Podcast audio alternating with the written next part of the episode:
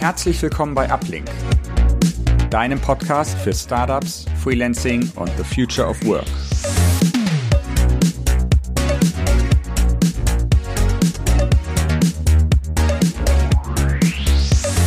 Moin Moin und herzlich willkommen zu einer neuen Episode des Uplink Podcasts. Heute freue ich mich mal wieder, ein Mitglied unserer Community bei Uplink zu Gast zu haben. Und zwar ist das Alex Thiele. Alex ist Freelancer im Bereich der App-Entwicklung mit Flutter. Er ist Gründer eines gebootstrappten Startups namens Link5. Er moderiert den Solana NFT Podcast und ist außerdem vor einem halben Jahr Vater geworden. Über all das wollen wir heute sprechen. Also herzlich willkommen, Alex. Einen schönen guten Tag, von, auch von mir. Sehr schön. Schön, dass du bei uns bist. Alex. Ja, auch, auch mal vielen Dank für die Einladung. Ich ja, gerne. Äh, habe mich gefreut, äh, von dir zu hören, dass du mich gerne in der Sendung haben willst. Und da dachte ich, das machen wir auf jeden Fall. Absolut. Es hat ja ein bisschen gedauert. Du warst gerade, vielleicht können wir damit einsteigen. Du bist vor einem halben Jahr Vater geworden und ihr wart in Elternzeit in einem sehr schönen Land unterwegs. Korrekt, genau. Im Dezember hatten wir ein schönes Weihnachtsgeschenk gehabt. Genau, am 26. Dezember kam unser Jakob auf die Welt und der ist dann, hat dann nicht mehr, der wollte nicht mehr so lange warten nach Weihnachten und kam dann am, am 26. um 4 Uhr irgendwas morgens in der Früh. Das heißt, wir haben eine schöne Nacht gehabt, wir haben die ganze Nacht durchgemacht quasi in Wien und sind dann äh, irgendwie um 10 Uhr schlafen gegangen, als der Kleine dann endlich da war irgendwann. Okay, sehr schön. Am 26. hat auch meine Mutter Geburtstag. Ist ein guter Tag. Ja, schön. Da kann man immer gute Geschenke kaufen, auf jeden Fall. Absolut, absolut. Ist für die Kinder vielleicht dann irgendwann ein bisschen nervig, wenn sie, wenn man das immer mit, mit Weihnachten zusammenlegt, aber da muss man dann durch. Ja, meine Frau hat am 28. Geburtstag, also für sie war es dann auch nochmal ein doppeltes Geschenk. Also okay, das war dann cool. auch mal ganz schön und sie hat auch schon gesagt, oh, oh, oh, das wird, glaube ich, teuer für dich werden. Weihnachten und Geburtstage in einer Woche, uiuiuiui. Ui, ui. Ja, aber dann hat man wenigstens einen Grund, vielleicht äh, in der Mitte zwischen Heiligabend, also wirklich am Geburtstag deines Sohnes, dann immer eine riesen äh, Fete zu machen und alles zu verbinden. Ja, aber eigentlich finde ich es auch schade für den Kleinen tatsächlich, weil ähm, das ist ja wirklich nur einmal im Jahr kriegt man Geschenk, bekommt man Geschenke und ähm, ich, wir haben schon überlegt, irgendwie Mitte des Jahres so, einen so einen kleinen Tag zu machen, für den, den wir feiern können für ihn. Da muss man noch überlegen, der ist es irgendwann bald, aber ähm, dann kriegt er wenigstens zweimal im Jahr so ein, so ein kleines Geschenk vielleicht. Das ist jetzt nicht so ein Geburtstag zwar, aber es ist so ein halber Geburtstag. Das ist dann vielleicht so ein, ein bisschen was. Stimmt. Vielleicht einfach genau am, genau, 26. Juni könnte es machen, so direkt. Ja, genau. Der, der halbe da müssen wir mal schauen.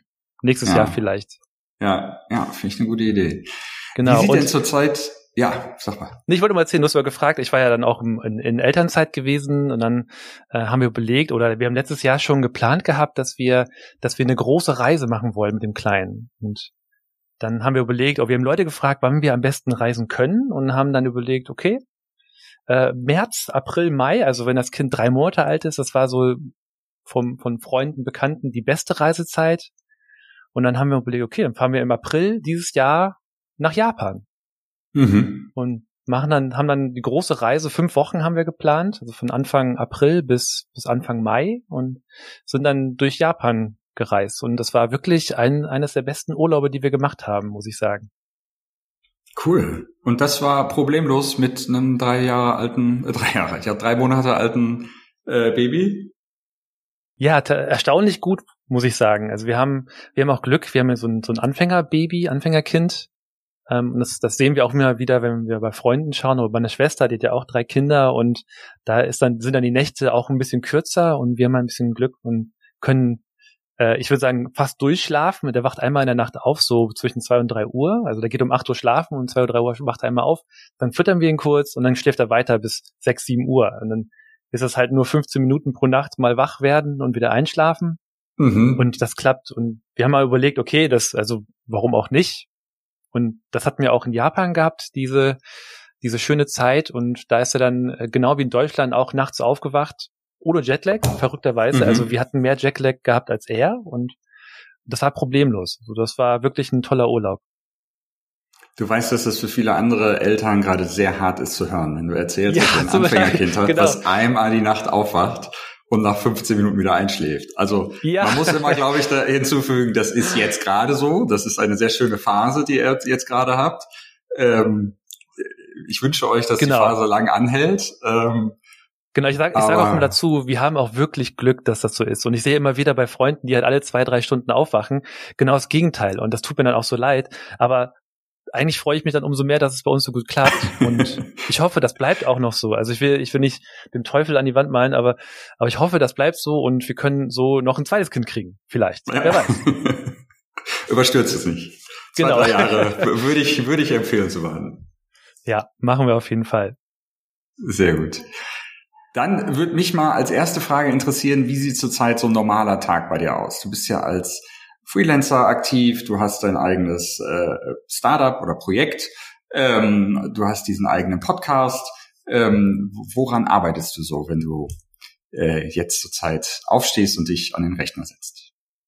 Genau, mein normaler Arbeitstag, das ist immer eine spannende Sache. Und äh, mein Tag beginnt tatsächlich mit, äh, mit dem Aufwachen von Jakob, der wacht dann auf. Also wir haben uns ein bisschen geteilt. Äh, in der Woche macht meine Frau nachts das Kind und ich mache es am Wochenende. Und der Deal ist immer, der, der füttert, darf länger schlafen.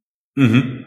Und ich wach dann quasi auf, so zwischen sechs und sieben Uhr mit ihm und dann gehe ich mit ihm raus und äh, sie kann dann weiter schlafen und dann machen wir erstmal einen Kaffee und dann kann er spielen, dann liegt er sich, dann liegt er wirklich dann da zwei Stunden auf der äh, auf der Decke und spielt mit seinem Spielzeug und ich kann dann quasi schon mal einen Kaffee machen, ein bisschen Nachrichten gucken und ähm, genau, das ist so quasi mein Morgen, mein Morgen, mache mein Frühstück auch noch dabei und dann immer wacht dann meine Frau auf und ähm, dann gehe ich tatsächlich entspannt, auch total ausgeschlafen. also, genau, es tut mir total leid für alle, die bei dir nicht sind. Jetzt, nee, ist doch cool. Also ich gönn's dir, wir gönn's dir. Genau, und dann geht's auch schon, also so zwischen zwischen sieben und acht an den an den Computer. Mhm. Und ähm, meistens so um acht und dann fängt eigentlich mein, mein Arbeitstag an. Also vorher ist immer so ein bisschen Kinderbetreuung und danach ist dann mein Arbeitstag. Äh, genau, du hast schon gesagt, ich bin Freelancer, ich habe ein Startup, ich habe einen Podcast, äh, verschiedene Hobbyprojekte habe ich auch noch, so wie jeder Softwareentwickler. Genau, also nochmal zu mir, ich bin Softwareentwickler, habe über zehn Jahre schon Softwareentwicklererfahrung, äh, habe studiert in Dortmund, ähm, auch Informatik und deswegen bin ich dann auch Softwareentwickler. Genau, aktuell freelance ich zu 100 Prozent tatsächlich. Mhm. Also Freelancing 100 Prozent bedeutet, ich mache 40 Stunden, 40 Stunden die Woche ähm, arbeite ich für als Freelancer, aktuell für Visual West. Das mhm. ist eine, ein Robo-Advisor in Frankfurt. Und dort ist dann ähm, quasi der ganz normale Arbeitstag. Also ich glaube, morgens ein, gibt's ein Daily, gibt's äh, eine Sprint-Planung haben wir, also ganz normale, ganz normale Zyklus. Und dann mhm. wird halt gearbeitet bis mittags, dann gibt's Mittagessen und dann äh, natürlich Homeoffice bin ich. Also ich bin jetzt im Homeoffice, ähm, alle drei Wochen muss ich dann nach Frankfurt, das passt sehr gut. Mhm. Und dann hört irgendwann der Arbeitstag auf, würde ich sagen. Okay. Genau, so simpel gesagt, wie es ist. Ähm, genau, und dann gibt's abends noch viel Zeit mit meinem Kleinen, dann spiele ich weiter und mache dann abends vielleicht noch was für mein Startup und genau, und dann habe ich noch, das ist so mein normaler Arbeitstag. Hört sich sehr entspannt an. Ja, und sehr strukturiert. Also, dass du wirklich so sagst, du kannst 40 Stunden die Woche arbeiten und musst nicht jeden Morgen erstmal gucken, okay, wie bin ich selber drauf, wie war die Nacht, wie ist der Kleine drauf. Ähm, das ist ja auch sehr schön. Ja, da hatten wir, also wie gesagt, äh, ich, wir haben eine entspannte Nacht oder ich auf jeden Fall, muss nicht aufstehen und bin dann auch äh, morgens sehr, sehr, sehr gut drauf und kann mhm. dann auch gut arbeiten. Genau, und die, die Planung ist meistens, also wenn, wenn, wenn, ihr, wenn du sagst, ich bin Freelancer und, und habe ein Startup, bei mir ist es so tatsächlich, also ich kann nicht zwei Sachen gleichzeitig machen. Und ich glaube, es können mhm. auch wenige, weil man hat den Fokus immer nur auf einer Sache. Und ich glaube, das ist auch der Schlüssel für, für, für eine erfolgreiche, ähm, ja, ein erfolgreiches Split Working, kann ich sagen. Also was das so Freelance und arbeitest und ein Startup arbeitest, du, du konzentrierst dich halt an einem Tag nur auf eine Sache. Und dann arbeitest du halt als Freelancer 100 Prozent, bist in dem Projekt drin, arbeitest da wirklich mit den Kollegen und codest und an einem anderen Tag oder sogar abends nach dem Abendessen äh, geht's dann wirklich nochmal in den Fokus zum Startup und arbeite da mal wirklich in dem Code und äh, und so weiter. Also es ist für mich ist es immer eine eine Sache gleichzeitig. Mhm. Das heißt an Link 5, wir können ja mal kurz sagen, das ist eine ähm, Subscription Tracking für Flutter Apps. Ist das richtig? Ja, Oder Subscription Billing. So, es, genau, es ist schwierig zu schwierig zu erkennen oder zu lesen, wenn man nicht in dem Business ist. Ähm, also es ist erstmal ein ein B2B Startup und mhm. Software as a Service, also ein SaaS-Startup. Und dort geht es um Subscription Management und User Management für, für andere Unternehmen, deswegen ja B2B. Mhm. Und was wir machen, ist quasi, ähm, oder ich gehe mal andersrum, ich gehe mal den Elevator Pitch, also stell dir vor, du, also du kennst wahrscheinlich Bubble. Bubble ist nicht unser Kunde, aber Bubble ist immer dieses gute Beispiel, diese Sprachenlern-App. Und die bieten in deren App äh, ein, ein Abonnement an für deren Kunden, 10 Euro im Monat, 30 Euro im Halbjahr, ich weiß gar nicht die Zahlen, das sind aus der Luft gegriffen, aber darum geht's gar nicht. Also wenn, wenn ein Endkunde über Play Store oder Apple App Store eine Subscrip Subscription kauft, dann gibt es mehrere Probleme. Die erste Frage ist, hat er die Subscription wirklich gekauft? Die zweite Frage ist, äh, wenn er die gekauft hat, hat er die vielleicht storniert. Weil man kann ja auch in Google, Google Play Store Subscription stornieren und das kriegt der Server oder das kriegt das Unternehmen meistens nicht mit weil das ja mhm. quasi asynchron über den Store geht. Und dieses Problem haben wir quasi rausgelöst und in eine Software verpackt. Das heißt also, wir kennen den, also wir, wir, wir schalten uns dazwischen, zwischen den Google Play Store und Apple App Store und überprüfen quasi, ob der Kunde wirklich gekauft hat und ob das noch, noch valide ist. Das heißt also, der Kunde, unser Kunde ist ein Unternehmen, was eine App besitzt, der hat keine Probleme damit herauszufinden, ob der Kunde wirklich gekauft hat. Das ist so eines der Probleme, die wir, die wir behandeln. Äh, ein zweites Problem ist natürlich, äh, wenn der Nutzer gekauft hat, dann möchte der vielleicht auch im Web eine Subscription oder ein aktiver, ein, ein aktives Abo-Status haben. Also der, dass er wirklich ein Premium gekauft hat. Und das ist quasi auch eine, eine, ein zweites Problem, was wir lösen, nämlich die, das User Management. Mhm. Wenn du quasi in einem Apple-Handy gekauft hast, dann möchtest du auch im Web den Premium-Status haben. Das heißt, wir verknüpfen quasi den Kauf mit dem Nutzer. Aber Moment, das heißt, wenn, wenn ich eine, eine App entwickle für, ich sag mal jetzt den Google Play Store und ich biete diese Art der, der Zahlung über den Play Store an, das ist ja wahrscheinlich ähm, implementierungstechnisch so das Einfachste, ne, weil ne, jeder, jeder hat schon den, den Google-Account, einfach weil er die App benutzt und ist da schon eingeloggt und hat natürlich seine Zahlungsdaten wahrscheinlich schon hinterlegt. Aber ich als Anbieter der App bekomme dann nicht mit, wenn jemand ein Abo abschließt oder ähm, kann man da nicht irgendeinen Callback oder API-Call oder so machen, dass, dass mein Server quasi weiß, ach hier, der Alex Thiele hat jetzt gerade auf äh, Abo abschließen gedrückt? Genau, also den, den initialen Kauf, den machst du ja auch in der App. Das heißt, die App bekommt es ja irgendwie mit. Mhm. Das heißt, dass den aktuellen Status zum Kauf, den bekommst du. Aber wenn du dann in den Play Store gehst und die, den, das Abo stornierst, dann hast du erstmal keine Information in der App selber. Das heißt, du müsstest da eine, einen gewissen Aufwand in Backend-Systeme ähm, investieren und das quasi, das lösen wir erstmal raus, das Problem in einen Service. Mhm. Das heißt, du ah, brauchst okay. dich gar nicht darum kümmern, ob der Nutzer wirklich gekauft hat oder nicht oder noch aktiv ist. Das ist quasi so ein, so ein Teil, den wir rausgelöst haben. Das ist ein Problem, was wir quasi lösen. Mhm. Das heißt also, bevor du dem, dem Play Store oder den App Store fragst, hat er noch eine aktive Subscription, brauchst du einfach Link-File fragen, hey, ist der, ist der Nutzer mit der User-ID 1234 noch, noch äh, im Premium-Status? Sagen wir ja, der ist noch und alles ist gut. Genau. Okay. Ein zweites Problem zum Beispiel, was wir auch lösen, ist, dass du in äh, in verschiedenen Ländern verschiedene Angebote schalten kannst. Du kannst mhm. zum Beispiel in, in Spanien ein anderes Abonnementangebot schalten als in Deutschland zum Beispiel. Das ist so, so die Problematik, mit der wir uns befassen. Mhm. Genau. Und dann im Endeffekt ist es egal, ob du durch den Play Store kaufst oder im Apple App Store. Es ist ja, weil wir uns ja dazwischen schalten, kannst du ja auch äh, auf dem Web eine, ein Abonnement kaufen. Und mhm. das geht dann Richtung Marketing. Das heißt, du kannst dann Angebote rausschicken, zum Beispiel jetzt äh, ein, das kennst du wahrscheinlich auch, hey, hier jetzt äh, abschließen 30 Prozent günstiger. Und dann kommst du auf eine Webseite, wo du das dann kaufen kannst und ist so eine App aktiv. Mhm das ist quasi auch bei Link 5. Also wir machen so eine Lösung, wir schalten uns zwischen dem App Store, Apple App Store und Google Play Store und sobald du quasi was gekauft hast, dann wissen wir das. Wenn du quasi etwas, äh, wenn du Marketing-E-Mails rausschicken möchtest und deine, deine Kunden reakquirieren möchtest, dann kannst du das tun und du kannst quasi 30% App Store Marge sparen, indem du die Leute nicht über den über die App abschließen lässt, sondern im Web. Ah, okay. Das heißt, äh, die, die Leute äh, schließen dann auch das Abo nicht im, im, im App Store ab, sondern über Link 5. Es ist eine komplette Alternative zu, zu dem Web Store. Nee, nee, genau. Oder? Also es geht schon nee. über Play Store und Apple App Store, aber du kannst auch, wenn die Leute nicht über die App quasi dein Angebot nutzen, kannst du es mhm. quasi auch über dem Web kaufen und das geht dann auch über Link 5. Das geht dann dann verschiedene Wege. Also ich, es, es ist tatsächlich schwierig zu erklären. Ähm, ich müsste vielleicht nochmal an meinen Pitch arbeiten, muss ich auch dazu sagen, um es einfacher darzustellen. Also shame on me. Naja, es, du, du pitchst es ja meistens auch Leuten, die äh, so grob das Problem haben und grob wissen, wovon sie reden. Ne? Jetzt ja, genau. Mir, der, der von App-Entwicklung erstmal keine Ahnung hat und wie das mit dem Play Store oder mit dem App Store läuft, ist ja auch äh, ein bisschen schwierig, das näher zu bringen. Ja, tatsächlich ist es wirklich so, dass, dass wenn ich jetzt äh, Leute, mit Leuten rede, die, die wirklich da aus diesem Business kommen, die kennen das Problem.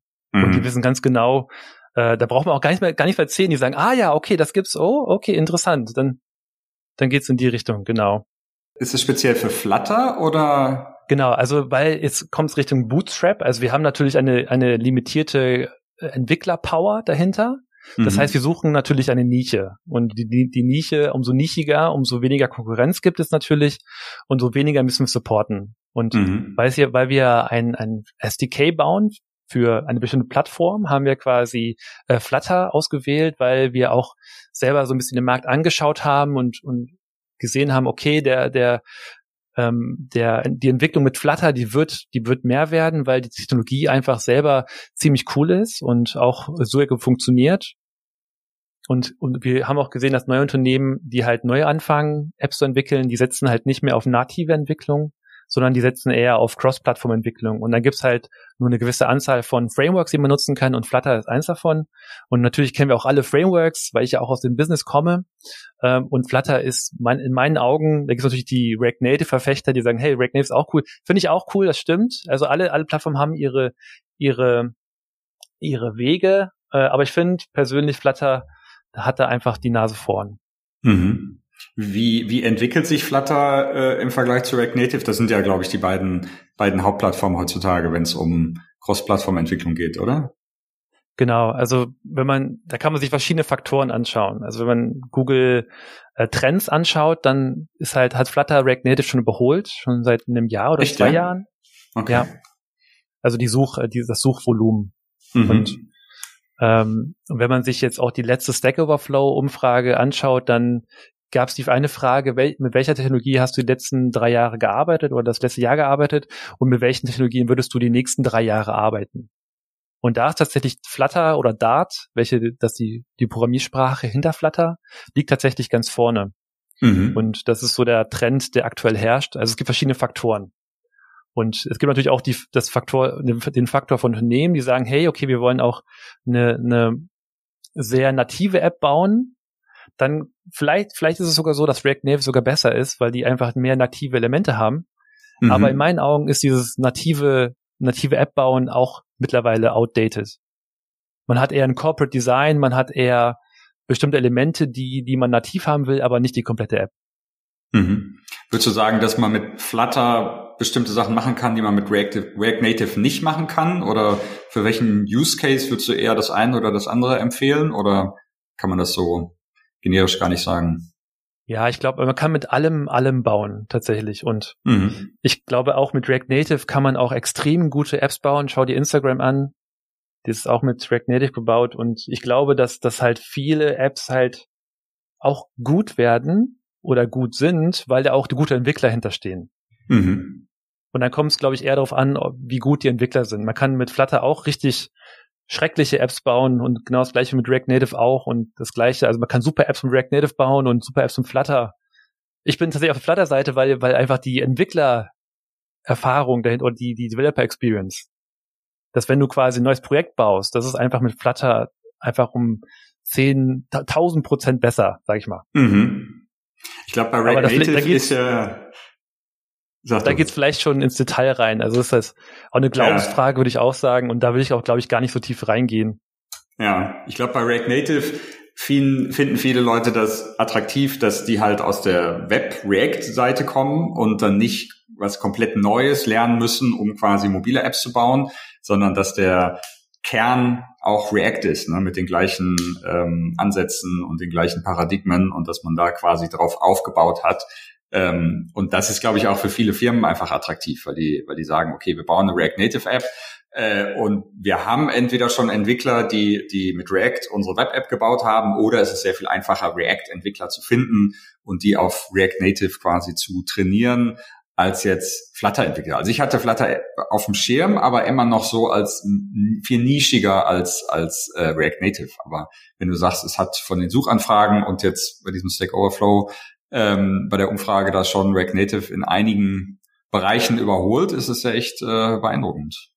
Nee, da, da hast du recht. Das, also ein weiterer Faktor sind die, die Entwickler, die einfach im Unternehmen schon sind. Und das macht nur 100% Sinn, wenn man jetzt schon eine React Web App hat, dann eine React Native App zu haben, weil die Entwickler, die das Know-how schon haben, natürlich gibt es ein paar Unterschiede mit React Native und so weiter, aber wenn man jetzt JavaScript oder React schon kennt, dann ist es nur logisch, da auf React Native zu setzen. Wenn man jetzt aber die andere Seite sieht, okay, du hast jetzt keine Entwickler oder du möchtest eine neue App bauen und du hast eine, du hast keine React Web-App, dann View-App, dann gibt es natürlich View Native, aber dann ist die Frage, okay, wollen wir das machen? Und im Endeffekt, also für mich macht es keinen Sinn mehr, eine Native-App zu bauen, weil einfach mhm. die Angebote oder die Frameworks so mittlerweile so gut geworden sind, dass man das nicht mehr ma machen braucht. Und wenn man dann wirklich ähm, native äh, Elemente haben will, also ich kann mir denken, da ist ja wahrscheinlich nicht alles in, in Flutter oder React Native irgendwie abgedeckt, kann man die dann nativ entwickeln und irgendwie als Plugin oder als Modul irgendwie reinladen? Oder ist man, wenn man sich dann für einen Weg entscheidet, ist man dann da auch quasi begrenzt manchmal? Nee, genau, also es stimmt, das ist korrekt. Ich, wenn du, du kannst bestimmte Elemente nativ bauen, du kannst sogenannte, sogenannte Channels bauen, die dann zu nativen Plattformen rüberfunken. Das geht mit React Native und mit, mit Flutter. Und dort kannst du immer was nachbauen, wenn du nativ was brauchst. Also zum Beispiel äh, GPS. Das geht dann über einen, über einen Channel zur nativen Seite und dort kannst du dann einfach rüberfunken. Deswegen, also diese, diese, diese Sachen, die gibt es schon. Da brauchst du natürlich wieder native Erfahrungen, wie zum Beispiel äh, Android-Erfahrungen oder iOS-Erfahrungen. Und die sind dann quasi dann, die brauchst du dann natürlich, aber im Endeffekt hast du 90 Prozent, 95 Prozent der App ja auch in der Cross-Plattform-Sprache. Verstehe. Wie ist es denn zu, zu Link 5 äh, gekommen? Hast, also hattest du selber quasi die Herausforderung mal bei einem Freelance-Projekt und hast gemerkt, da gibt's nicht so richtig, ich entwickle das jetzt? Oder äh, wie, wie bist du quasi dazu gekommen? Genau, ich habe früher bei, bei Doodle gearbeitet. Das ist, mhm. kennst du, kennst du Doodle noch? Ja, ja. Ist das noch aktiv überhaupt? Also gibt's, gibt's, ist das noch groß oder? Ich wollte vor ein paar Tagen ein Doodle aufsetzen zur Ferienplanung äh, unseres Sohnes und da ist mir aber aufgefallen, dass immer, wenn, wenn heutzutage solche Sachen rumgeschickt werden, gerade so von Eltern aus der Kita oder Eltern aus der Schule, dann sind das immer irgendwelche äh, Alternativen zu Doodle, die dann versprechen, ähm, äh, DSGVO-konform und privacy-freundlicher und so weiter zu sein. Weiß gar nicht, ob Doodle da so viel, weil ich hatte auch immer den Eindruck, dass es auch anonym quasi gut nutzbar ist. Aber äh, da gibt's dann so Alternativen, die heißen dann Noodle oder äh, haben, haben andere lustige Namen.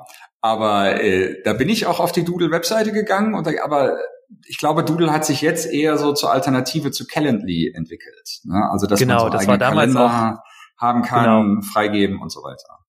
Genau, also ich habe damals äh, 2014, 15, 2015 bei Doodle angefangen, als auch anfangs als Freelancer. Also ich bin, mhm. also nur mal so Disclaimer, ich habe, äh, ich bin Freelancer, seit ich Student bin und äh, neben neben Studium auch schon angefangen zu freelancen und irgendwie dann nach dem, da habe ich natürlich weiter gefreelanced und irgendwann bin ich bei Doodle gelandet in Berlin mhm. Mhm. und äh, dort war es, das war eigentlich ein halbes Jahr Projekt, aber es hat mir tatsächlich so gut gefallen, dass ich auch ein Angebot bekommen hat zum zur Festanstellung und das Team war so war so toll und dann habe ich auch habe ich es auch angenommen. Da gab es natürlich eine fette Recruiter Fee natürlich, aber das hat ja nichts mit mir zu tun. Okay. Ähm, genau und da habe ich dann angefangen ähm, als, als Android-Engineer, also Senior Android-Engineer zu arbeiten in Berlin und äh, dort gab es dann auch die, eine Subscription. Das war nur im Web und dann kam ja mit mir kam die App, die Android-App und hatten ein iOS-Team gehabt. Ähm, genau, und dort ist dann das Problem oder habe ich das Problem kennengelernt. Dort haben wir dann ähm, eine Subscription angeboten für, für die Kunden. Und das war, ich weiß gar nicht mehr, wie teuer das war. Ich war fünf Euro pro Kunde. Mhm. Aber im Endeffekt ist die Frage, also die, die große Frage ist immer bei Subscription, wie viel kann ich für mein Produkt nehmen? Mhm. Wie teuer ist es? Also kann ich dafür fünf Euro nehmen, zehn Euro nehmen? Das ist ja nirgendwo gekoppelt an Kosten erstmal, weil es ja erstmal so viel ist, wie der Kunde bereit ist zu zahlen. Mhm. Und dann kam er so ein bisschen dem Problem nahe, also zu belegen, okay, was kann ich für mein Produkt nehmen? Und dann kommt die nächste Frage, okay, was, wir wollen es ja auch in der App verkaufen. Wie machen wir das? Und äh, zu dem Zeitpunkt war das so, dass wir, das, das Backend war gar nicht darauf ausgelegt, überhaupt irgendwie App, äh, Subscription in der App zu verkaufen. Und das war dann im Endeffekt auch unmöglich, das wirklich umzusetzen, dass wir Subscription über den App Store, Google Play Store verkaufen können. Und haben es dann auch nicht gemacht. Und dann kam das Problem so ein bisschen, okay, was, wie, wie könnten wir das machen? Äh, und wie können wir es einbauen? Und haben natürlich auch mit anderen Unternehmen geredet, oder ich habe mit anderen Unternehmen geredet und festgestellt, dass neun von zehn Apps die gleichen Probleme haben. Und dann war es eigentlich nur logisch für mich, eigentlich da so ein eigenes, ein eigenes Startup und einen eigenen Service zu entwickeln, die, die einfach genau dieses Problem der Unternehmen angehen. Mhm. Und da, Aber so kam ich eigentlich im Grunde äh, zu, zu dieser Idee. Ja, jetzt nochmal äh, dazu, da, da würde ich doch jetzt als Outsider eigentlich denken, dass, dass Apple und, und äh, Google das völlig gestreamlined haben und da einfach ihre eigenen App, also die Bezahlmethoden über den eigenen App Store wirklich als die Standardvariante, die alle Features anbietet und, und die einfachste Integration hat, quasi etabliert haben, oder? Ist es nicht, ist, also warum, warum sagen die nicht, hey, in jeder Android-App ähm, könnt ihr quasi 0815 standardmäßig Subscriptions mit einbauen. Wir tracken die für euch, wir holen die Payments und dafür zahlt ihr natürlich unsere dezente 30% Gebühr, aber ähm, das, das, das ist nicht so. Genau, also die, die haben natürlich die ganzen Tools, um das einzubauen. Du kannst natürlich auch eine App kaufen. Aber eins der Probleme ist ja auch, dass du, wenn du einmal gekauft hast, dann die App schließt und dann in den Play Store gehst und die Abonnement cancelst, dann kriegt der Server mhm. das erstmal nicht mit. Du brauchst, mhm. brauchst da erstmal so einen gewissen Backend-Aufwand, um, um diese Notifications zu verarbeiten und das hintenrum zu machen. Wenn das, wenn man mhm. das nicht implementiert hat, so wie recht viele Unternehmen, erstaunlicherweise recht viele Unternehmen, äh, die es einfach nicht einbauen oder nicht, also dieses Know-how nicht haben, was sie haben müssten, dann, dann wäre es kein Problem. Mhm. Aber es ist halt nicht so. Und da hilft man natürlich, da will man natürlich aushelfen und sieht einfach die Marktlücke im Grunde. Mhm. Und dann will man natürlich, dann überlegt man, okay, wir bauen eine API, um einfach diese Sachen einfach abzufragen. Also wenn, wenn wir damals bei Doodle diese, genau diese Lösung hätten, zu sagen, okay, hey, der Nutzer mit der User-ID ABCD, hat der Premium, dann wäre das im Endeffekt, hätten wir das auch in der App angeboten. Mhm. Das wäre nochmal so eine andere Geschichte gewesen. Aber die App muss es ja dann immer noch jetzt von Link 5 abrufen, ne? Oder wie, wie kommunizieren die miteinander?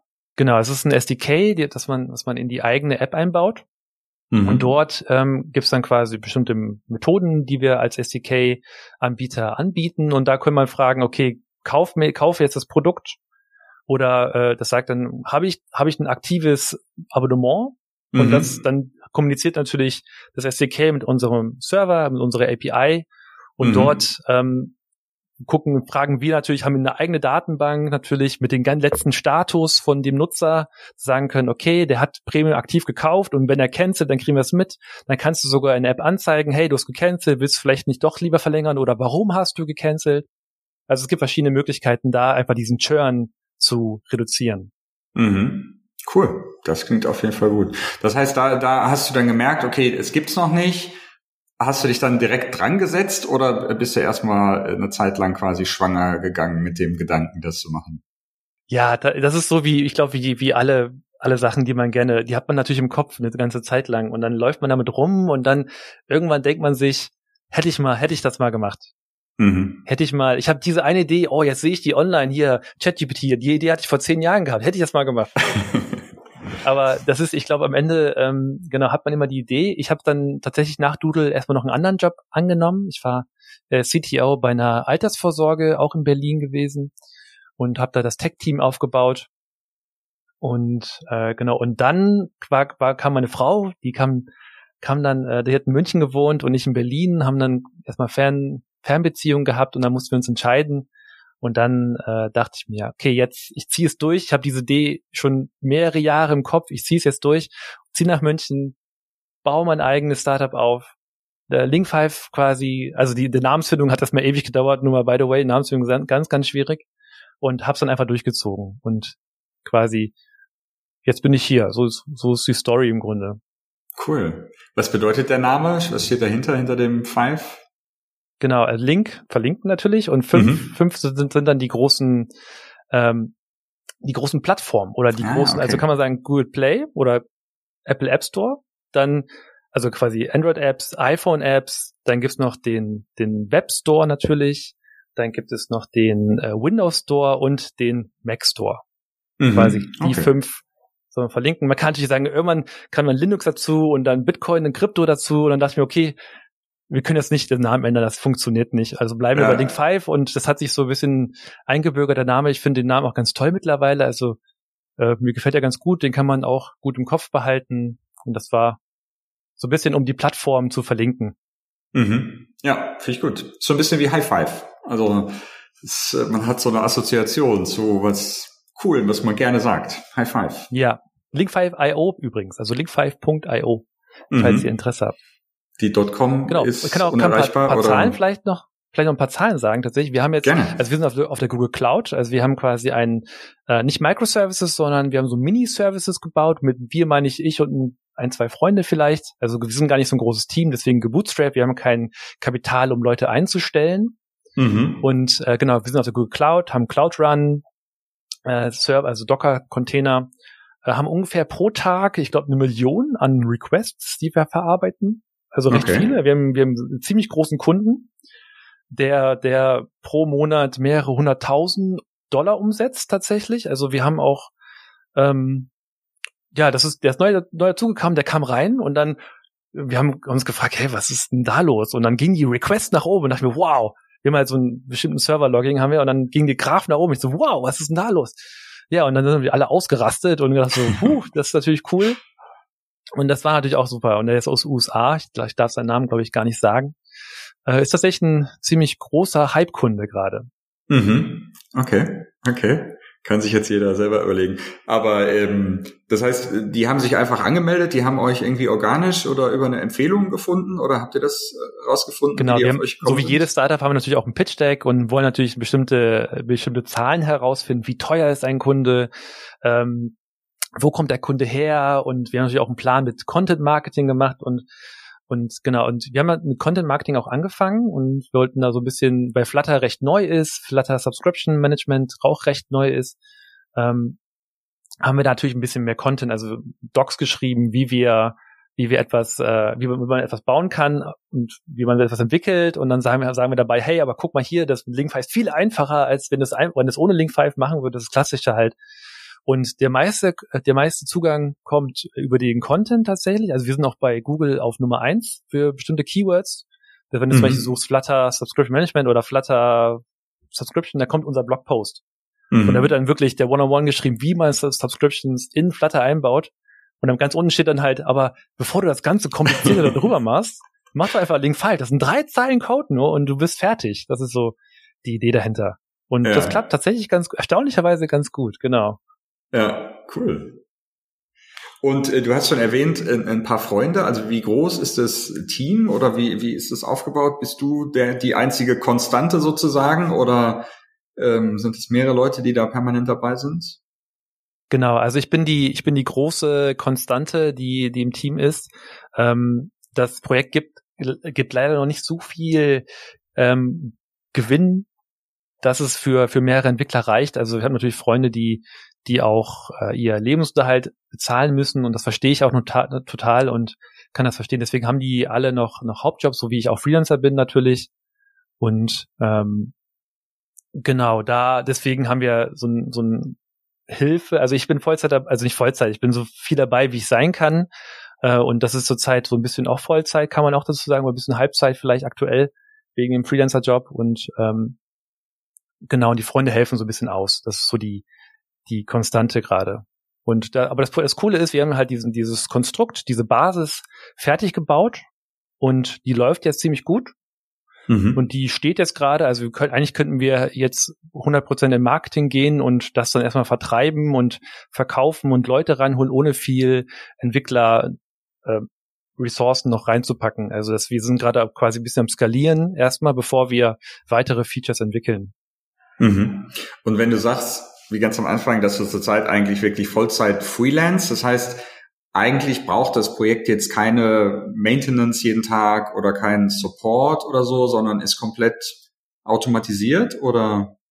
Genau, korrekt. Es ist automatisiert, komplett. Also ich bin Vollzeit im Freelance-Projekt, ja, genau. Und am Wochenende mache ich meistens dann noch mein Startup oder wenn mal Zeit da ist halt. Und deswegen sage ich Halbzeit. Also vielleicht kommen da 15 Stunden die Woche zusammen ungefähr, mhm. vielleicht 20. Also ich habe es nicht getrackt. Und ähm, genau da geht es dann hauptsächlich darum, Support zu machen, äh, so ein bisschen die, die äh, zu schauen, wie, wie die API funktioniert. Aber wenn man nichts ändert, dann, wenn man nichts ändert, dann ist es ja immer stabil, würde ich ja sagen. mhm. Von daher klappt das ganz gut, ohne viele Hotfixes zu machen. Genau, wir haben auch einen PubSub, also das klappt auch ganz gut. Ähm, ja, nee, also eigentlich ist, läuft ganz super. Wir sind halt so dabei, so ein bisschen ein paar Sachen noch zu refactoren und zu machen, aber das ist alles nur so kleinere Sachen. Also größere, größere Features, die sind erstmal nicht auf der Pipeline, die warten erstmal so ein bisschen den, den Growth. Mhm. Und wenn von Flutter oder Dart eine neue Version rauskommt, müsst ihr dann ran und die supporten oder ist es mehr oder weniger unabhängig von, von eurem SDK? Genau, das ist das ist korrekt. Äh, da müssen wir supporten tatsächlich und aber das ist meistens recht wenig Aufwand wir haben, weil wir eh jeden Tag da auch mit der mit der Sprache arbeiten, ähm, klappt das ganz gut. Und die meist die größeren Breaking Changes kommen ja vielleicht nur einmal im Jahr raus. Und da muss man dann einmal nochmal ran, aber das hält sich auch in Grenzen, muss ich sagen. Ja, und gerade wenn es ja auch dein äh, Freelance äh, tägliches Brot ist, dann bist du da ja sowieso mit drin und das ist nichts wahrscheinlich, wo man sich selber, also wo man sich nochmal separat komplett informieren muss, sondern du kriegst die neuen Versionen genau. ja sowieso mit und äh, kannst sie dann das, da umsetzen. Das auch noch. Obwohl ja, obwohl ich, obwohl ich sagen muss, also wir, wir haben unseren Server in Kotlin geschrieben, einen KTOR-Server, so gesehen. Okay. Das ist noch recht unbekannt, würde ich sagen, von den Servern her. So ein ähm, und da, da ist es dann so, dass ich dann erstmal raus bin natürlich. Mhm. Und äh, da die Updates so ein bisschen verpasse, aber da guckt man noch periodisch so ein bisschen rein, okay, Security Updates, Hotfixes, und ähm, da gibt es natürlich ein paar Tests, die wir schreiben. Also beim Startup gibt es nicht viele Tests, aber ein paar Tests gibt es dann schon trotzdem. Okay. genau, äh, da, da guckt, dann, guckt man periodisch rein.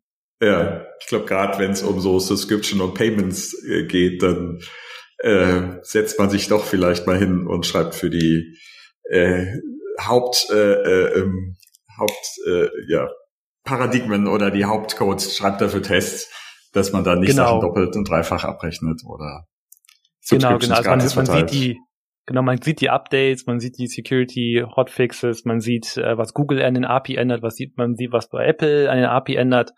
Und da reagiert man dann quasi drauf und testet man das nochmal durch, was man, was da gerade reinkam. Und meistens sind es dann wirklich, ich weiß nicht, zehn Minuten, dann ist man durch damit und dann, dann ist gut. Und dann mhm. passt das auch wieder. Von daher, das ist so, ich glaube, der, der normale Tag dann auch. Und cool. äh, ich, ich muss dazu sagen, also es hört sich vielleicht viel Arbeit an, aber im Endeffekt, wenn man, wenn man gerne macht, wenn man, wenn man das gerne macht, dann ist es auch keine Arbeit. Mhm. Das ist schön Und gesagt.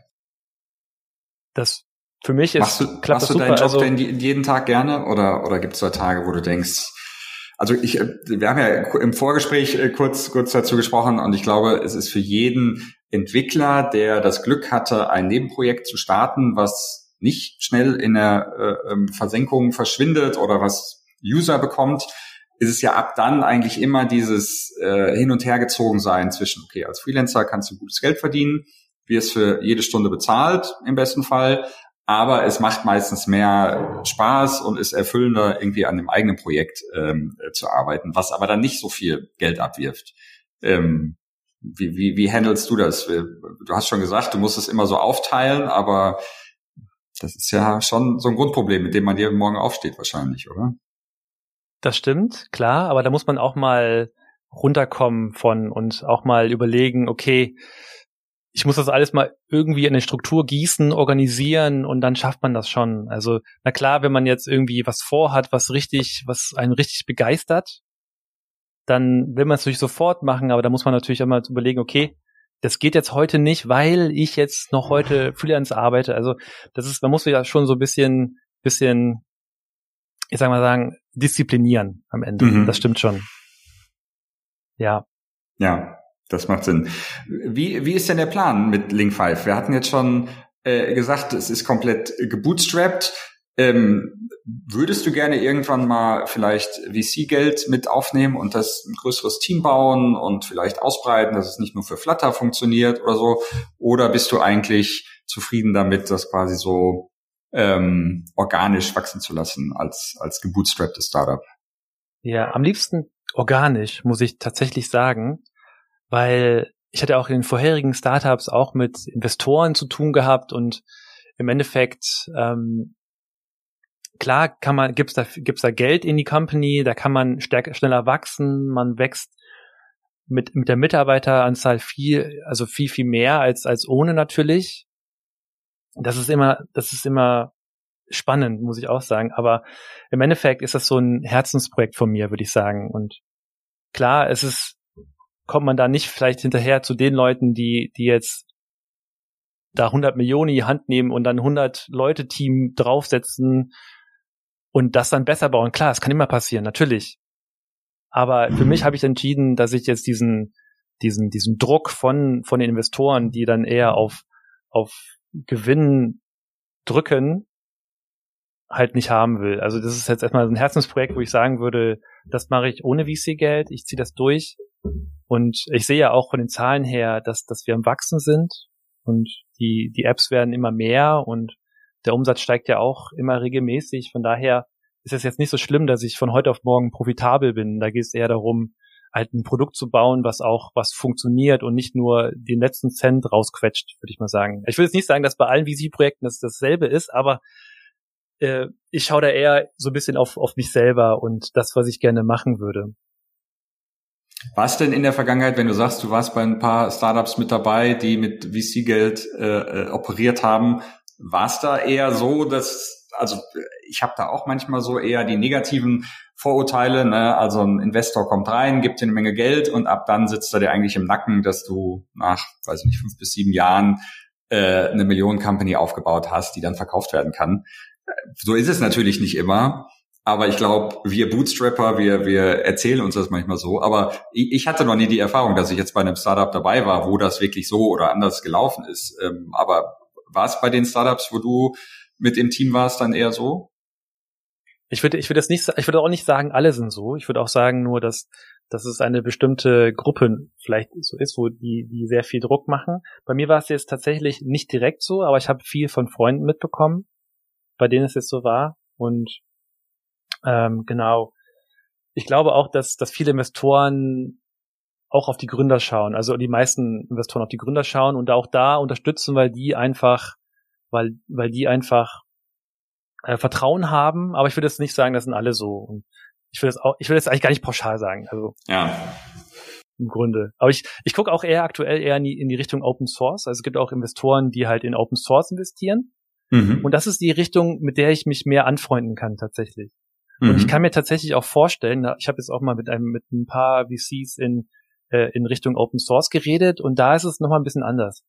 Da geht es ja eher darum, das Produkt Open Source zu machen und dann eine Cloud-Variante zum Beispiel anzubieten für Kunden. Mhm. Und das, damit kann ich mich tatsächlich gut anfreunden. Ich könnte zum Beispiel auch Link 5 Open Source machen für äh, für alle, also die ganzen Server Open Source machen, die ganze SDK Open Source machen, also das SDK ist sowieso Open Source, aber die ganzen Server Open Source machen und dann einfach die Cloud-Variante äh, als Paid Solution anbieten.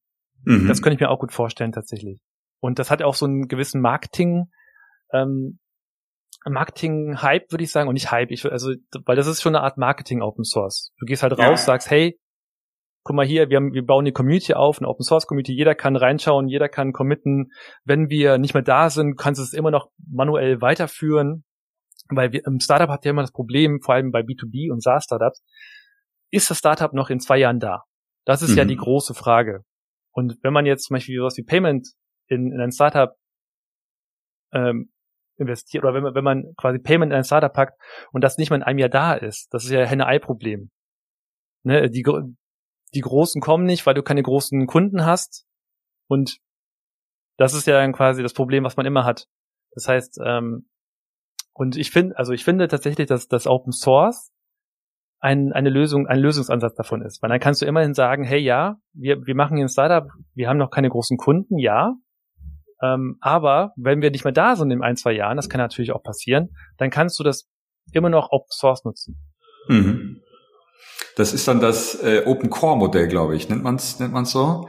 Äh, hatte ich auch letztens nochmal drüber gelesen. Also äh, was du sagst, ist natürlich richtig. Du kannst immer sagen, schaut mal hier, ähm, ihr könnt im schlimmsten Fall sozusagen einfach die Software nehmen und sie selber hosten oder könnt sie jetzt schon selber hosten und nur wenn ihr davon überzeugt seid, ähm, könnt ihr dann die bezahlte Variante nehmen. Und es ist natürlich auch so ein bisschen, du zeigst durch deinen Code, wie gut das Projekt ist. Ja, also Genau. Anderes Problem bei B2B SaaS, äh, finde ich, ist oft, du siehst eine flashy Webseite, ähm, aber du weißt gar nicht, gerade bei sowas Elementaren wie Subscription oder Billing oder irgendwas anderes, worauf du dich im Endeffekt wirklich mit deinem eigenen Business verlassen musst, ähm, ist das, ist der Code buggy, ist der getestet, ähm, wer arbeitet da dran, wie sieht der Code aus? Also äh, da gibt's ja so ein paar Module, die man als, als SaaS oder eigenes äh, ähm, für, für sein Business nutzen will, wo man wirklich davon überzeugt sein muss, dass die gut sind. Ne? Und wie du sagst, auch nach Korrekt. zwei Jahren noch da sind. Und Open Source finde ich auch eine gute Sache. Also wenn ich jetzt ein, zwei Unternehmen sehe, eins davon ist Open Source, das andere nicht, würde ich mich persönlich für das Open Source Unternehmen entscheiden. Mhm. Und ich glaube, dahin geht auch Link 5. Also wir machen, ich glaube, das ist eher die Zukunft, wo wir sagen, okay, wir haben zwar ein gebootstrapptes Startup, ja, mit gewissen äh, Ressourcen, aber mhm. wenn wir Open Source sind, da kann jeder mitarbeiten. Jeder kann jeder kann auch sagen, hey, ich will ein Feature haben, ich, hier braucht man, hier gibt es einen Fehler, was auch immer. Dann kann man immer noch reinschauen und sagen, hey, hier ist ein Pull Request und dann hauen wir es rein, deployen das, in den nächsten fünf Minuten ist es oben und alles ist schön. Mhm. Ja, ist ein, ist ein super Ansatz.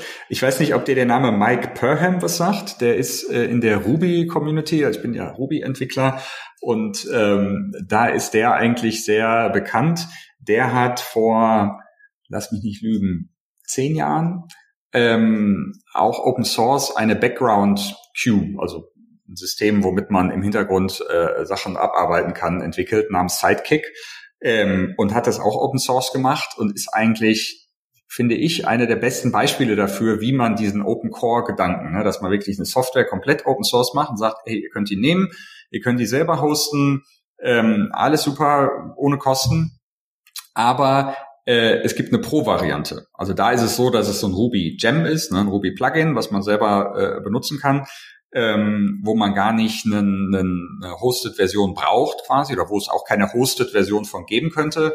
Aber es gibt eine Pro-Variante, für die man zahlt, wo man dann mehr so Power-Features hat. Ne? Also dann Batch-Processing und anderes. Ähm, und dann noch jetzt äh, begebe ich mich zu weit äh, äh aus oder lehne ich mich zu weit aus dem Fenster. Es gibt noch eine Enterprise-Version, glaube ich, wo es dann noch SLAs gibt, also wo er dann noch garantiert Uptime oder oder weiß ich nicht. Ähm, und das hat er über über zehn Jahre aufgebaut und das läuft richtig gut. Ne? Und er ist auch so ein Verfechter davon, dass dass er wirklich eine er sagt auch, es hat sich eigentlich so als der de facto Standard in der in der Ruby in der Rails Welt etabliert, weil es nichts anderes gibt, was über die Jahre so solide aufgebaut wurde, richtig langsam organisch gewachsen ist, immer neue Features, ne, was komplett, also sehr feature-complete jetzt ist, sehr guten Support hat und er ist auch der einzige Mitarbeiter. Also er sagt, er ist der einzige, der, der dran arbeitet und ähm, ja, da kann man eigentlich sehen, wie, wie gut sowas klappen kann, wenn man da früh auf Open Source oder Open Core äh, setzt und, und das jahrelang eigentlich durchzieht. Ja, wenn du so davon redest, dann habe ich direkt wieder Lust weiterzuarbeiten und das jetzt schon Open Source zu machen. Ja. Also von, von meinem, was du jetzt so erzählt hast, könnte das eigentlich gut äh, zu dem Modell passen. Das ist was ist, was viele so nutzen können, aber wo eine Firma dann irgendwann sagt, okay, ist super, aber wir wollen jetzt bitte hier die äh, gehostete Variante oder die Pro-Variante benutzen. Ähm, und dann wissen die schon, was es ist und wie man damit arbeitet und sind auch, wenn es gute Software ist, willens, dafür einen richtig guten Preis zu bezahlen. Ja, da, da kam auch ein Satz mir gerade im Kopf von, von einem von dem Open Source Investoren, ähm, der hat gesagt, dass die, die, das Unternehmen, was dein, was dein Produkt quasi selber hostet, also dein Open Source Code nutzt, würde sich eh nicht für dein Produkt entscheiden, weil die quasi erstmal nicht dafür zahlen würden. Mhm.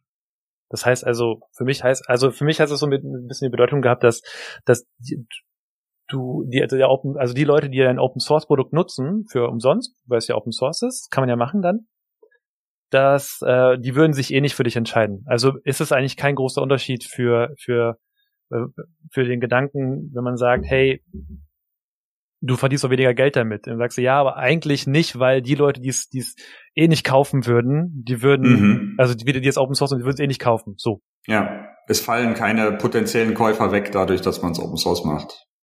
Genau, genau. Ja. Aber trotzdem. Ich habe schwierig ausgedrückt. Ja. Aber trotzdem verbreitet man es dadurch ja, ne? Und jeder Entwickler ist ja mal da, mal da aktiv, ne? Und wenn der irgendwo mal die Open Source Variante gewählt hat und dann bei einer anderen Firma äh, andere Anforderungen hat, dann, dann äh, ist es da ja möglich, dass er da dann quasi die, die gehostete, bezahlte Variante empfiehlt. Ne? Genau. Ja, sehr interessant. Also halt uns da gern auf dem Laufenden. Finde ich auch ein extrem äh, spannendes Thema. Ich glaube, es ist sehr herausfordernd, so eine Open Source Sache ähm, ja, viel, viel mit Ängsten erfolgreich zu machen. Ja, weil also es ja erstmal auch wirklich äh, man gibt sehr viel weg. Ne? Man hat jahrelang an einer, an einer Sache gearbeitet und sagt erstmal hier, guckt euch die an und dann kommt natürlich auch Kritik oder tausend Feature-Wünsche und man muss viel Nein sagen und so. Und das Thema Mental Health und Burnout ist ja gerade in der Open Source Welt wirklich immer äh, Thema, ne? wo, wo viele auch irgendwann einfach sagen, ich arbeite jetzt nicht mehr daran, weil der Job auch manchmal so ein bisschen undankbar sein kann. Ne? Also da wenn dann 100 GitHub-Issues reinkommen und gesagt wird, warum ist das noch nicht implementiert? Ich habe vor einem Jahr schon nach dem Feature ge gefragt und so und dann einfach erwarten, dass du da deine Zeit äh, investierst. Ja, korrekt. Kann ich, ähm. ja. wie, wie, wie, wie hast du das Thema Mental Health so auf dem Schirm? Ich meine, gerade jetzt, wenn du mehrere Projekte hast, gerade Vater geworden bist und so, ähm, ist ja immer die Gefahr, glaube ich, da, dass man sich selbst so ein bisschen überstrapaziert und einfach zu viele Sachen auf einmal macht. Und selbst wenn man darauf achtet, zu sagen, okay, ich mache jetzt wirklich diese Woche nur meine Freelancer-Tätigkeit, äh, nur, nur am Startup arbeiten, hat man ja eigentlich trotzdem alles im Kopf und, und fühlt sich auch manchmal so ein bisschen äh, schuldig oder fühlt sich unzufrieden, weil man jetzt gerade nicht an der Sache arbeiten kann, der man, der man gerne arbeiten will. Also man will mehr und mehr und mehr arbeiten und das kann ja dann manchmal schon so äh, mental beanspruchend sein. Hast du da irgendwelche ja. Trigger oder irgendwelche Sachen, die du machst, so als Ausgleich, um dem zuvorzukommen? Genau, also ich bin ein großer Verfechter von Getting Things Done.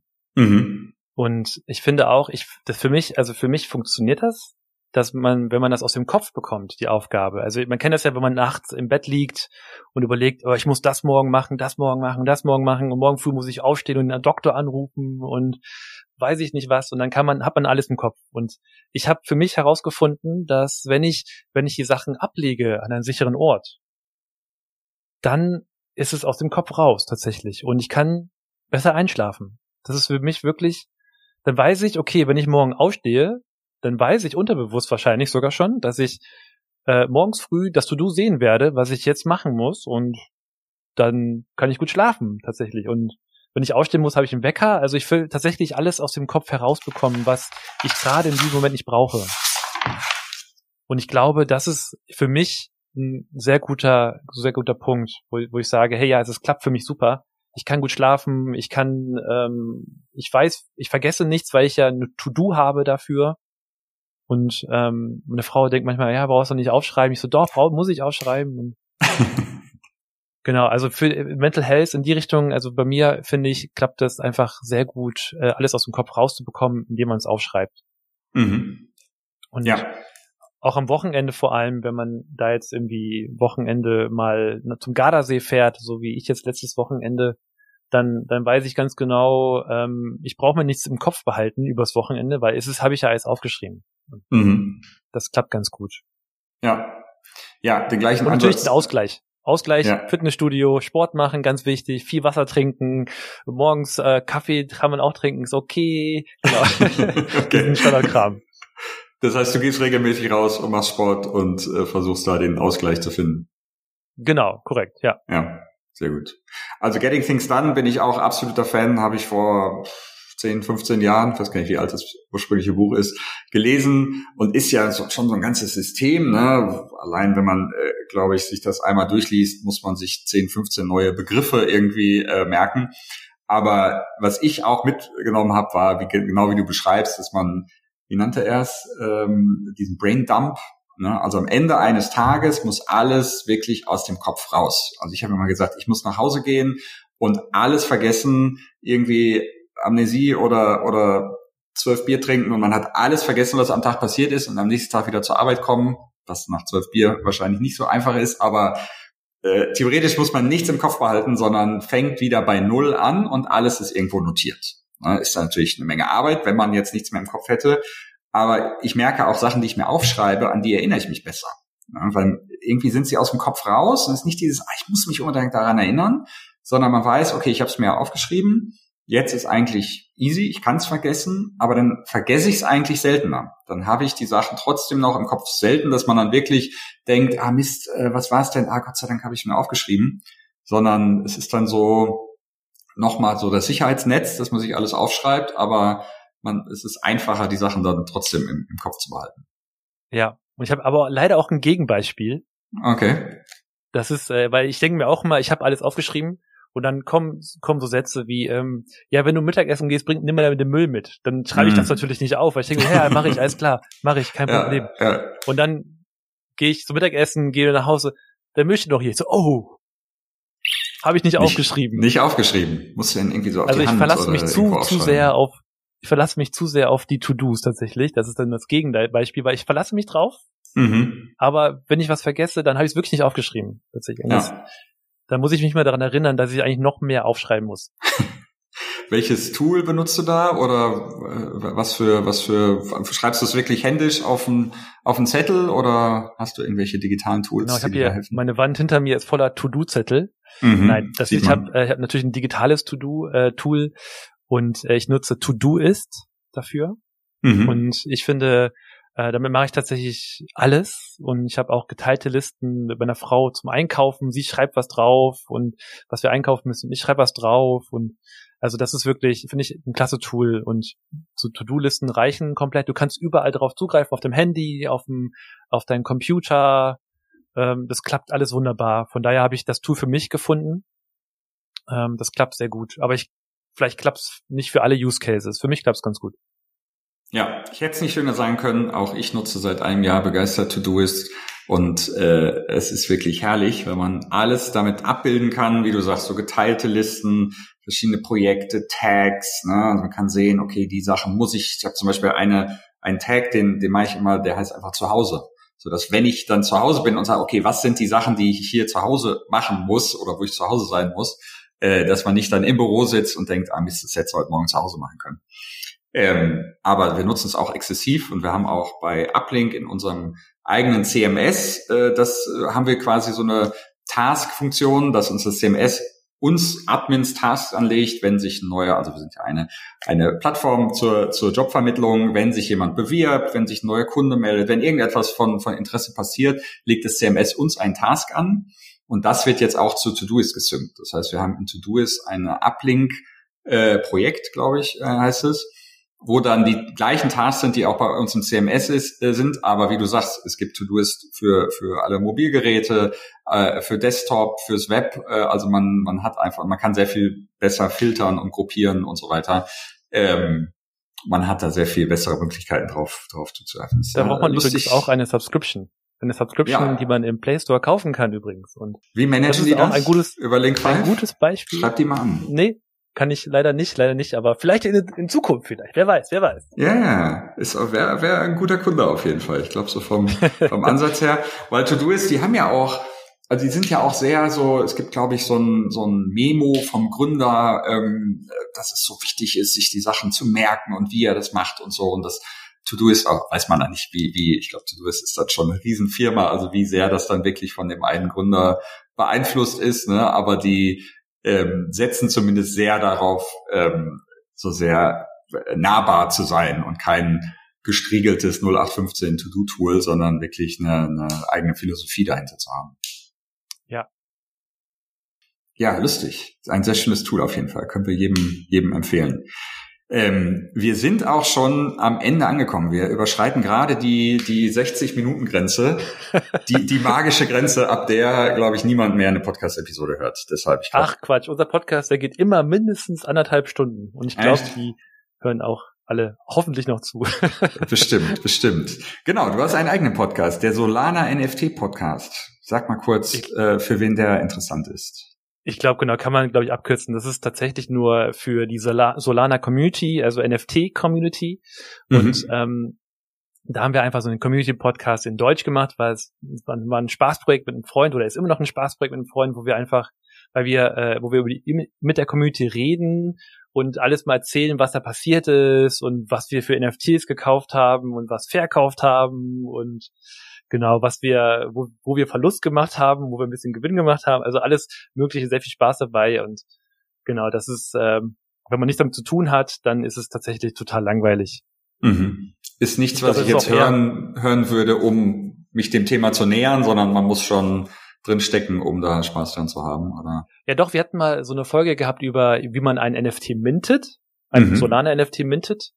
Ähm, aber es war halt genauso viele Zuhörer wie wie die anderen Episoden. Daher haben wir gedacht, okay, unsere Nutzergruppe ist eher die, die, die es nicht lernen wollen, sondern eher die, die schon gekauft haben und einfach so ein bisschen ähm, sich wieder wiederfinden vielleicht, mhm. weil ein Mint nicht geklappt hat, weil die Server gecrashed sind und wir haben stundenlang gewartet, bis die Seite wieder funktioniert und sowas, sowas halt. Also es ist eigentlich eigentlich ein Spaß-Podcast, macht total Spaß, äh, mit mit dem Dennis zusammenzusitzen und den Podcast zu machen und Cool.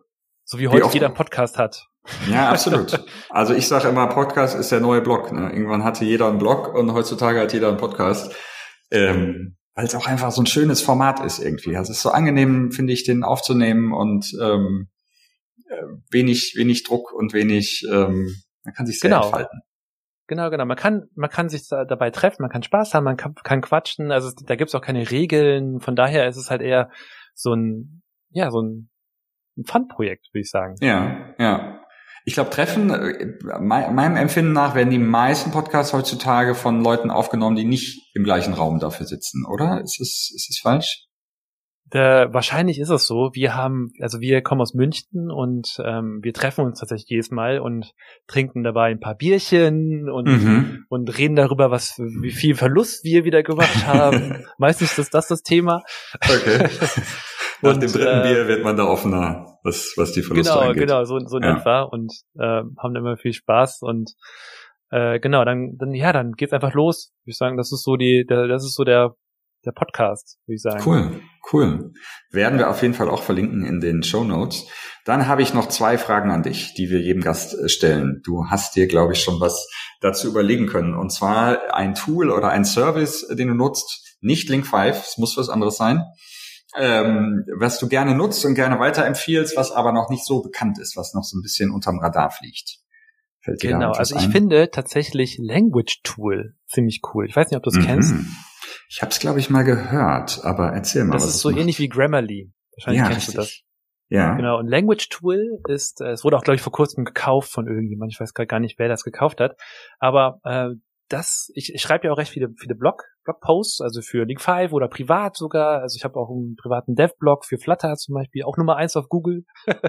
wow, nicht schlecht. Für bestimmte Search Keywords. Ähm, und da ist es so, da, da kann man, da schreibe ich manchmal äh, in, in, also ich schreibe natürlich in Englisch da rein und äh, aber Language Tools kann auch Deutsch tatsächlich. Mhm. Und das fand ich für mich äh, damals mal, habe ich es mal ausprobiert, weil die können Englisch und Deutsch und das switcht automatisch zwischen Englisch und Deutsch. Und aufgrund dessen habe ich äh, gedacht, ich probiere es mal. Und seitdem bin ich auch Premium-Abo Abonnement und äh, Abokunde und genau, es gefällt mir sehr gut. Man kann auch also Doppelklick machen wie bei Grammarly auch, dann holst ein ähnliches Wort raus oder man kann auch einen Picky-Mode anmachen, dass man sagen kann, hey, ja, den Slang, Slang, den du verwendest, ist vielleicht nicht so toll, dann wird das blau markiert und das gefällt mir eigentlich ganz gut. Das ist, mhm. ich glaube, empfehlbar für jeden, der, der viel schreibt.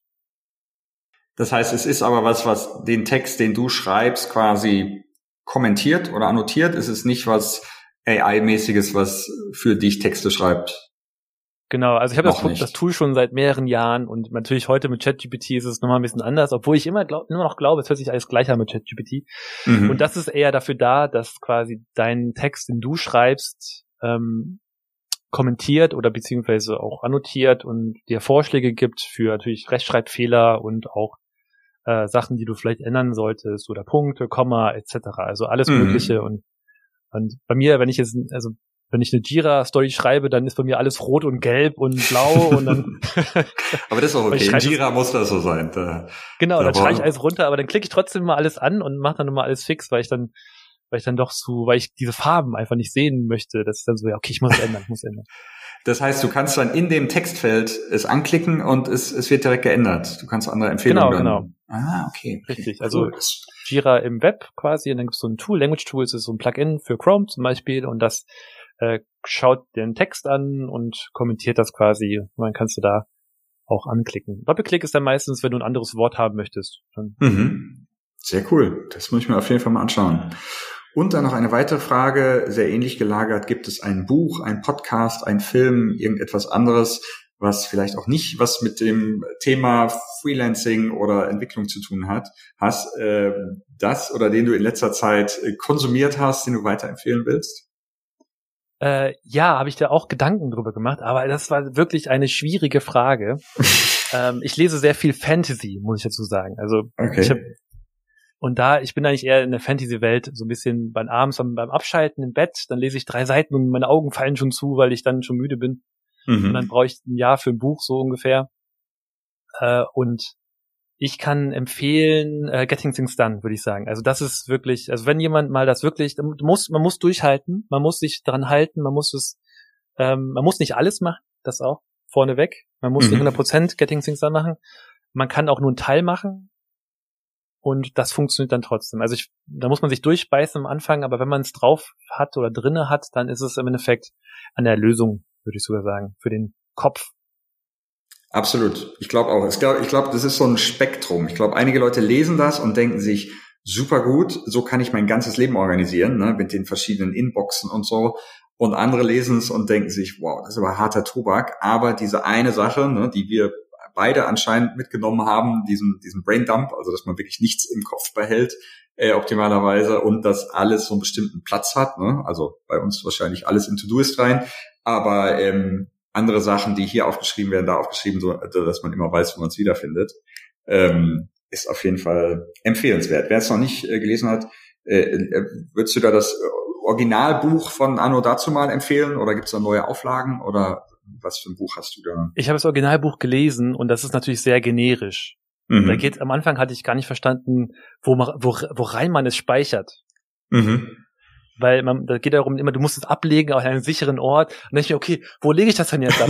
Was kann ich denn jetzt machen? Weil da gibt es ja keine, keine richtigen Vorschläge und das Buch ist ja auch relativ alt. Das heißt, es gab noch kein To-Do-Ist da. Das heißt, mhm. man muss erstmal auf die Suche gehen, einen Ort zu finden. Und dann dachte ich, okay, soll ich das jetzt hier lokal in einen Aktenordner? ich glaube, ich glaube, die haben von Aktenordner geredet. Ja, ja. Oder so, ich weiß gar nicht, ja, das englische Wort Oder dafür. ich glaube, ein so, so eine Zettelablage wirklich auf deinem Schreibtisch, ja, genau. ne, wo du es so drauflegst und dann einen Zettel da reinlegst.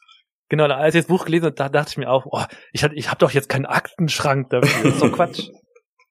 genau, und dann habe ich irgendwann. Aktenschrank besorgen. Genau. Und dann habe ich irgendwann äh, quasi äh, einen Ort gefunden. Und ich glaube auch, also manche machen das auch, private Sachen machen auch dann, machen, legen das auch ab. Ich mache zum Beispiel nur berufliche Sachen. Also mhm. ich will jetzt meine privaten Sachen jetzt da nicht reinpacken, weil ähm, beruflich soll beruflich bleiben für mich und privat soll privat. Also ich schreibe jetzt immer noch nicht rein, dass ich den Müll runterbringen muss. Das mache ich nicht und nehme dann den Kauf, Ärger zu kriegen, aber es ist in Ordnung. Das, damit kann okay. ich leben. Okay, das stimmt. Das ist ein guter Kompromiss. Sehr cool. Ähm, dann die finale Frage, wo können die Leute dich finden? Wenn Leute dich anschreiben wollen, Link 5 natürlich, wenn sie daran Interesse haben, aber ansonsten präferierst am du äh, E-Mail, Twitter, LinkedIn, was ist da dein Lieblingschannel? Okay, am besten LinkedIn tatsächlich. Also Alexander LinkedIn. Thiele auf LinkedIn. Ähm, dort bin ich mit so einem, bin ich als Speaker-Bild auf einer, auf einer Konferenz dann da drauf. Also da, das könnt ihr vielleicht so für Alexander Thiele aus München. Ich glaube, dafür komme ich auf jeden Fall. Es gibt tatsächlich auch einen Alexander Thiele aus Berlin. Gibt es auch tatsächlich. Okay. Den kontaktiere ich mal. Vielleicht kann ich mit dem auch mal sprechen. genau. da haben wir den direkten Vergleich. Sehr schön. Alex, vielen Dank für das interessante Gespräch. Ich glaube, da war eine Menge dabei für alle aus, äh, die sich für die Themen interessieren. Und ähm, ich wünsche dir alles Gute. Wir sollten auf jeden Fall in Kontakt bleiben, weil ich glaube, wenn du das wirklich machst mit dem Open Source, Open Core, dann ist das eine sehr interessante Reise, die wir gut äh, begleiten und kommentieren können. Ja, sehr gerne. tut mir, tut mir auch leid, dass ich jetzt eine Stunde geredet habe und Manuel meinte vorher, eine halbe Stunde sollen wir anpeilen und wir sind jetzt bei über einer Stunde. das ist, das ist immer utopisch. Dann müsste man wirklich nach dem ersten Thema sagen, so, das war's jetzt. Und genau. Oder die Hälfte einfach rausschneiden. Eben, einfach eben. zufällig die Hälfte rausschneiden. Vielleicht machen wir hier auch zwei oder drei Folgen raus einfach. Einfach so hart. Könnte man machen. In der, in der mitten im Satz äh, machen wir einen Cut, so als Cliffhanger ähm, und sagen, genau. in zwei Wochen geht's weiter, dann könnt ihr den Rest des Satzes hören. Genau, und dann kommen so welche Sätze wie, was ist wohl passiert in der nächsten Folge? Wird Alexander Thiele irgendwas machen, ja. Wird er Millionär? Genau. Nimmt er doch die, die Millionen der, der Investoren an oder nicht? Genau, nimmt er die Millionen an oder macht er es doch nicht? Ja, genau. Oder macht er alles Open Source und arbeitet einfach gar nicht mehr. So, soll die Community doch selber die Probleme lösen. Sehr schön. Alex, ich wünsche dir noch eine, eine schöne Zeit und wir bleiben auf jeden Fall in Kontakt und äh, sprechen bestimmt irgendwann nochmal in einer Episode über die weitere Reise. Genau. Vielen Dank. Bis demnächst. Gerne. Mach's gut. Ciao, ciao. Ciao. Das war's für diese Episode. Wenn du selbst einmal in unserem Podcast zu Gast sein willst oder jemanden kennst, der darauf Lust hätte, schreib uns einfach eine E-Mail an hello at uplink.tech. Das ist uplink.tech. Außerdem würden wir uns natürlich sehr freuen, wenn du uns eine kurze Bewertung für unseren Podcast hinterlässt. Das ist ganz einfach auf iTunes möglich oder auf der Webseite ratethispodcast.com slash uplink. So long und bis zum nächsten Mal.